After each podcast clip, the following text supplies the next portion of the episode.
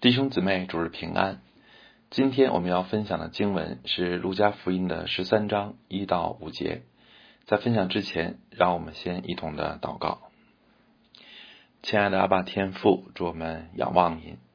我们为这个主日啊，再次的向您恳求，求您施恩，求您同在，求您保守我们在各处的聚会都平安，都有圣灵的同在和感动。我们也特别的祈求您保守。那些还在户外聚会的弟兄姊妹，在这样严寒的天气当中，我们求你与他们同在，愿他们心里火热啊！虽然环境艰难，但是心里火热，特别经历圣灵的恩高。祝我们仰望您，祝福我们下面的时间与我们同在。这样的祷告祈求，奉主耶稣基督的名，阿门。呃，在今天这段经文描述的场景中。我们看到的是，有人来告诉了耶稣一件当时发生在耶路撒冷的可怕事件，就是比拉多下令杀害了一些正在圣殿献祭的加利利人。关于这件事的前因后果，圣经并没有说更多，现存的历史资料里也没有相关记载。可能因为对于残暴的比拉多来说，杀几个人实在是太平常了，根本不算什么事儿。所以也不值得被特别记录下来，但是对于耶路撒冷居民来说，这件事还是很震撼他们，因为这件事就发生在他们身边，并且足够血腥和悲惨，就好像我们社区啊，我们社区如果发生了什么意外事故，死了人，那我们和我们的邻居也肯定会被触动，也会讨论和感慨。当有人把这件事告诉耶稣的时候，这些传话的人其实对这个事件已经有了自己的看法，特别是对于有宗教信仰的人来说，他们更会从神学的角度解读一切，也就是为什么神让这样的事发生在这些人身上。虽然这段经文没有明说这些传话的人是怎么想的，但从主耶稣的回答可以推断出他们的想法。他们认为一定是这些加利利人的罪。导致了自己的不幸，这样的观点其实很有代表性，甚至可以说是人类的普遍心理。约伯的三个朋友听说约伯遭遇了不幸，都来看他。虽然他们是真的同情和怜悯约伯，甚至被他大哭，又陪他七天七夜，什么话都不说，但是他们也都一致认为约伯一定是犯了罪。虽然人看不出来，但是上帝明察秋毫。所以才使约伯遭遇啊遭灾遭难啊灾难就是上帝对约伯公义的审判，而使徒行传二十八章也记载了保罗的一个经历，就是当他在马耳他岛上的时候，因为当时下雨，他们要生火取暖，保罗就拾起一捆柴放在火上，有一条毒蛇因为热了出来，咬住他的手，土人看见那毒蛇悬在他手上。就彼此说，这人必是个凶手。虽然从海里救上来，天理还是不容他活着。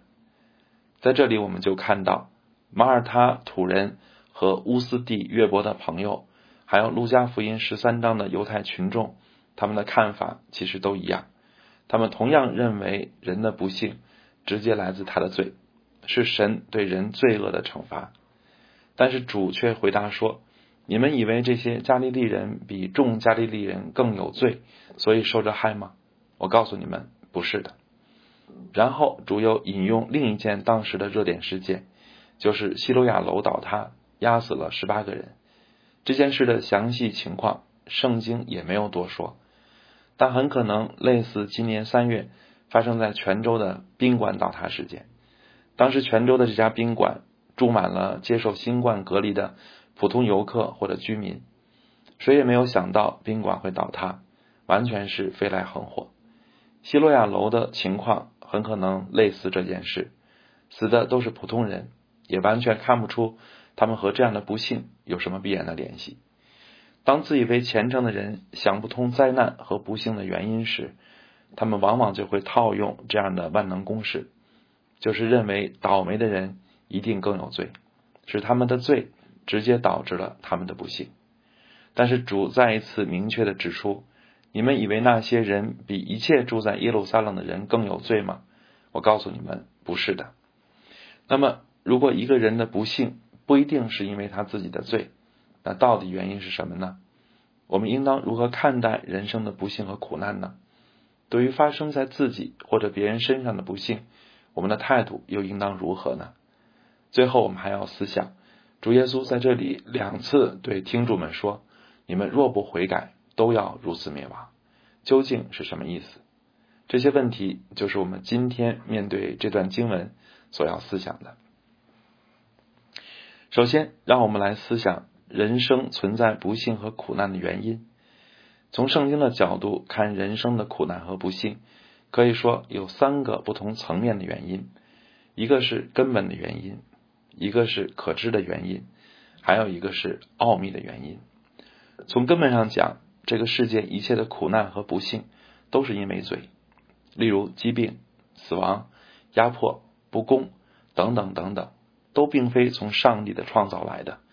圣经告诉我们，神起初创造的一切都甚好，人类也满有真理的仁义和圣洁。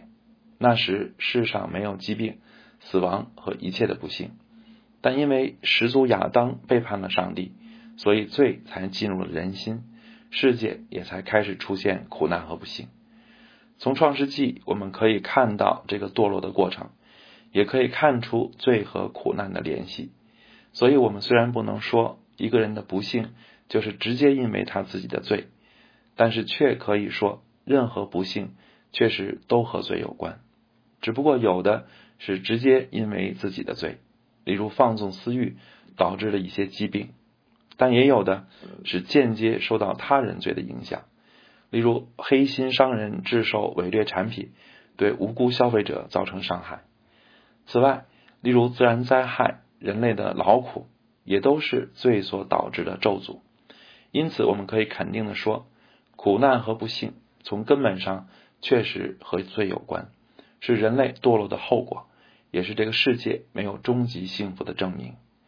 那么，既然从根本上说，苦难和不幸与罪有关，而罪的意思就是偏离神，所以苦难和不幸的根本原因，也就是在于人与神的关系破裂。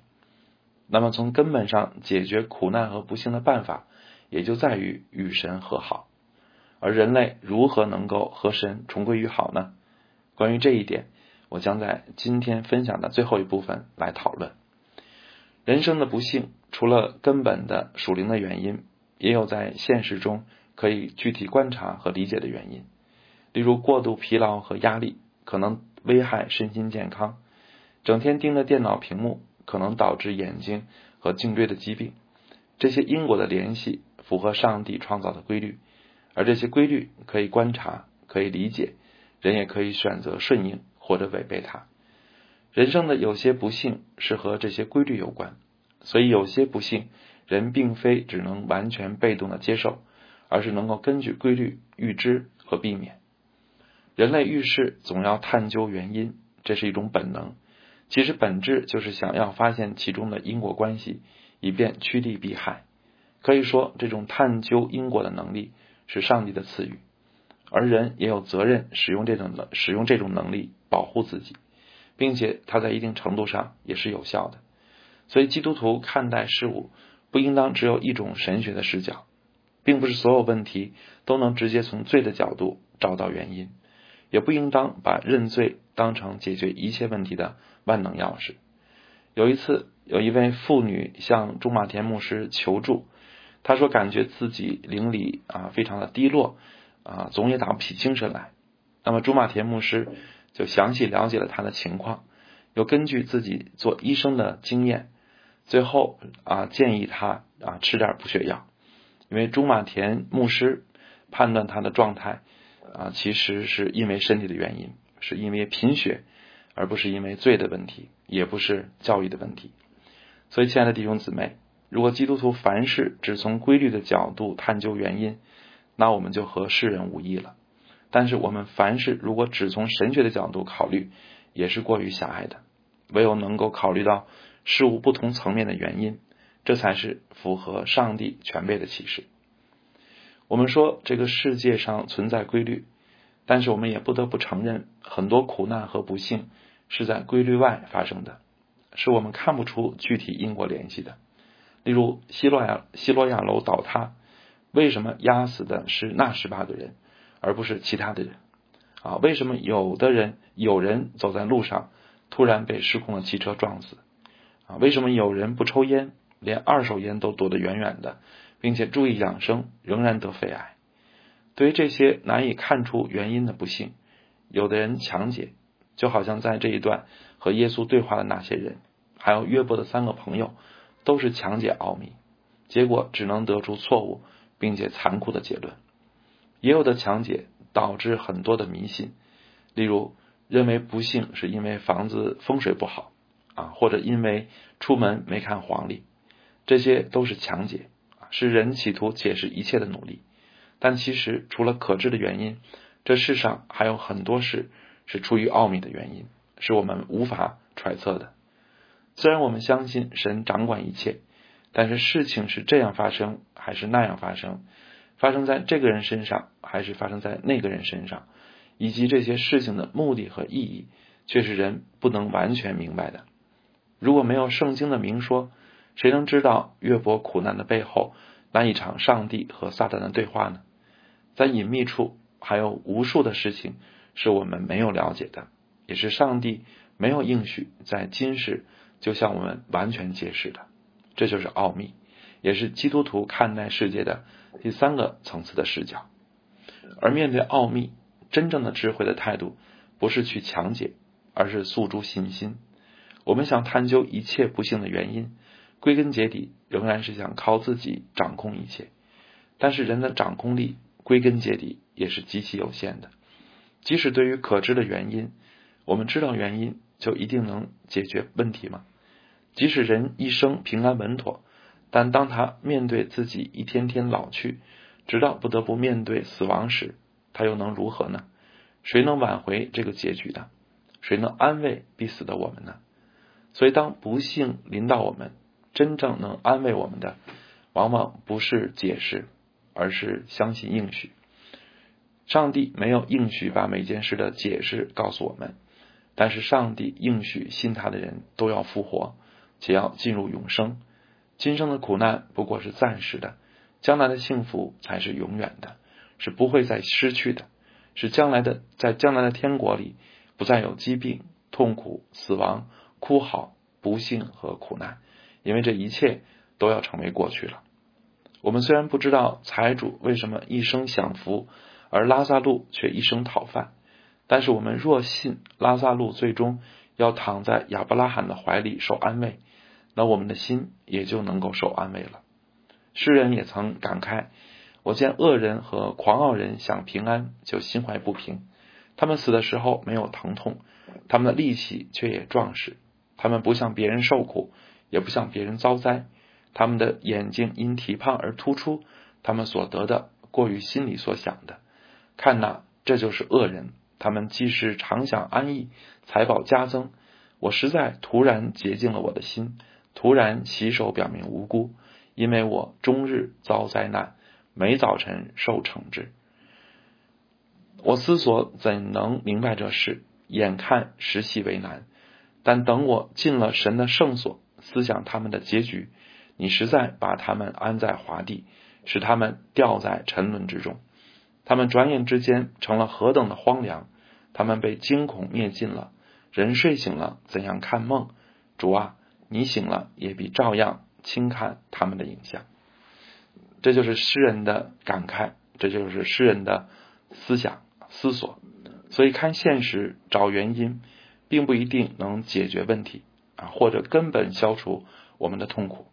但是在神的面前，思想永生，思想将来的最终的结局，相信永生和上帝一切的应许，就能够使人得到根本的安慰。所以，亲爱的弟兄姊妹，如果复活、永生、新天新地都不能安慰人，那还有什么答案能够安慰人呢？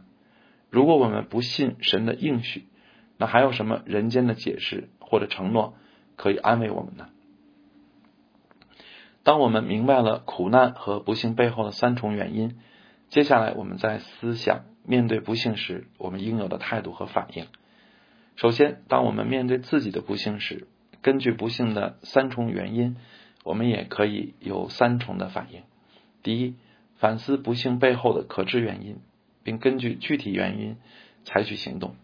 例如，如果是因为不良生活习惯造成的问题，那么就努力改变不良的生活习惯；如果是因为某种罪造成的后果，那么就向神认罪，并靠神胜过这种罪的辖制。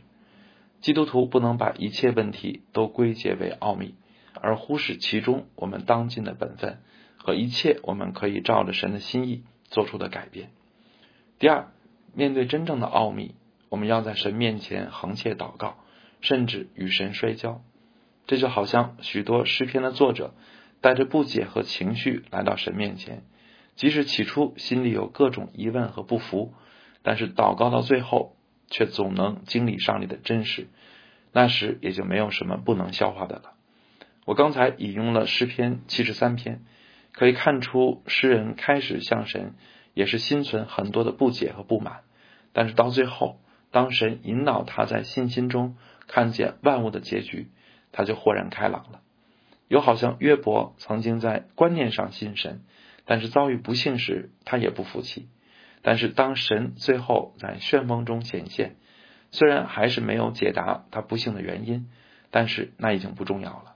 当人经当人经历了神，明白了神的真实，那么神在圣经里的一切应许就已经足够安慰人。那么，人如何能够经历神呢？不是靠被人说服，乃是在于恒切的祷告。第三，当我们经历不幸，应当被提醒。这个世界不过是暂时且残缺的，它不能给我们终极的幸福和永恒的福乐。所以，基督徒活在世上，无论身处顺境或是身处逆境，都应将盼望放在更高更远的地方，也就是盼望基督再来，盼望身体复活，盼望新天新地。我们若真盼望这些事，那么任何的环境就都不能轻易夺走我们心里的平安了。并且主也提醒我们，不要积攒财宝在地上，乃要积攒财宝在天上。如果我们经历了一些磨难，而能看透这个暂时的世界，开始愿意为了永恒预备自己的生命，并开始回应上帝属天的呼召，那么你所经历的磨难就太值了。今天这场可怕的瘟疫还没有结束，我们应该看出了苦难和不幸多么真实，并且离我们多么的近。但愿我们也因此能够想到，如果我们的生命经过疫情得以保全，那么我们今后的人生应当如何活，又应当为何活呢？而当我们面对他人的不幸时，虽然我们不至于沾沾自喜、幸灾乐祸，但是我们却可能无动于衷，因为这个世界的不幸实在太多了，而我们又过于软弱，以致我们可能故意不看身边的苦难。故意活在岁月静好的假象里。若是如此，基督徒的爱心在哪里呢？基督徒若对他人的苦难无动于衷，视而不见，那就好像是从强盗啊，从被强盗打伤的人身边走过的那个祭司和利未人，而不是神所喜悦的好撒玛利亚人了，并且这也与为人类的罪和世界的苦道成肉身的基督相去甚远。所以，基督徒应当勇敢直面世界的苦难，更当效法基督，主动去安慰和服侍一切在不幸中的人。而在服侍那些不幸的人时，我们也当有智慧，就是不要简单解释他人的不幸，也不要随便揣测上帝的旨意。当人处在痛苦中的时候，也许陪伴比说话更重要，流泪比分析更温暖。祷告比讲道理更有效。最后，让我们再来思想主耶稣在这段经文中重复了两次的那个呼召：“你们若不悔改，都要如此灭亡。”这话是对谁说的呢？首先，这话是对那些以为加利利人更有罪的人说的。这些人也是犹太人，很可能还是耶路撒冷人。他们以自己是圣城的居民为傲。也以自己常能进圣殿为荣，他们以为自己在行为和礼仪上更完全，但是主却说他们需要悔改。一切自以为义、自以为满足了神要求的人，其实都需要悔改，因为没有一人，连一个也没有；没有行权律法的，连一个也没有。按照神的公义，所有人都犯了罪。耶路撒冷人和加利利人其实都一样，即使行为有差别，也不过是五十步笑百步。而悔改在这段经文当中，还有另一层的含义，就是他们必须认基督为主，接受基督的拯救。这就是我们刚才没有展开的重点。我们刚才说，解决苦难的根本出路在于与神和好，而要与神和好，除非满足神的公义。但是人靠自己的行为根本不可能满足神至高至圣的公义，所以神就差派他的儿子。唯一真正的没有罪的基督替我们满足神，以致那些信他的人就被神看为义，并被接纳为天国的子民了。这就是上帝设立的拯救之法，也是这里提到悔改的根本含义。所以主在此首先是呼召那些自以为义的耶路撒冷人，呼召他们放下骄傲，放弃靠律法和靠行为得救的老路，唯有接受基督的代赎。才能逃避上帝的审判。其次，这个呼召也是对今天的基督徒发出的。这呼召提醒我们不要忘记，我们不是靠着自己的义站在神的面前，而是靠着基督的恩典被神接纳。我们也不要以满足外在的宗教义务为骄傲。如果我们没有真实的爱基督，并和他有真实的相交，那我们和那些自以为义的耶路撒冷人又有什么区别呢？第三，这呼召也是对所有读这段经文和听我分享的非信徒说的。福音是什么？福音就是宣告所有人都是罪人，并且宣告唯有借着基督才能得到拯救。但愿今天的分享能够提醒第一次听到的朋友们：愿你们思想，这个世界真的足够美好可爱吗？愿你们思想，人内心对永恒和幸福的渴望真的无法实现吗？也愿你们思想，对世界的指望真的比对天堂的盼望更加实在和可靠吗？在这个呼召当中，也包括了主严肃的警告：若不悔改，都要如此灭亡。灭亡的意思在此不是指因某种灾难而死亡，而是指因不信基督而永远灭亡。如此灭亡也不是指被杀害或者被倒塌的楼房压死，而是指在。我们想不到的时候，我们的生命可能就结束了，以致我们再也来不及思考和选择永生的道路。去年的这个时候，谁能想到一场大灾难就在眼前呢？谁能想到节日的狂欢也可能取消，整个世界都可能停摆呢？谁又能想到很多人的生命就停在了他原本以为安全的那一刻呢？所以圣经说。其实明天如何，我们并不知道。人的生命好像什么呢？原来好像一片云雾，出现少时就不见了。所以，亲爱的弟兄姊妹，愿我们都成为敏感于圣灵感动的属灵人。但愿每一次听到的机会都被我们抓住，都能触动我们，并能带来我们生命的更新。也愿我们都趁着耶和华可寻找的时候寻找他，相信的时候求告他。阿门，让我们一同来祷告。亲爱的主耶稣，我们仰望你。我们今天的经文提到了意外的灾难，这真和我们当下的处境相符。我们岂不也正身处这样的一场意外的疫情当中吗？但是主啊，你也看到今天的人心何等刚硬，即使经历这样的灾难，人却少有醒悟。所以主啊，我们再一次特别的。为这个时代的人心来祷告，我们求您亲自的软化，求您亲自的触动，求您亲自的将人的实心都变为肉心，使坚硬的心灵都变成沃土，使福音的种子可以进入，可以生根，可以成长，并结出丰硕的果实。主啊，我们也求你持续的感动我们，使我们始终相信福音的大能。相信圣灵的同工，无论得时不得时，都能够勇敢做你福音的使者。求你与我们同在，求你坚立我们手所做的功，我们手所做的功，求你坚立。我们这样的祷告祈求是奉主耶稣基督的名，阿门。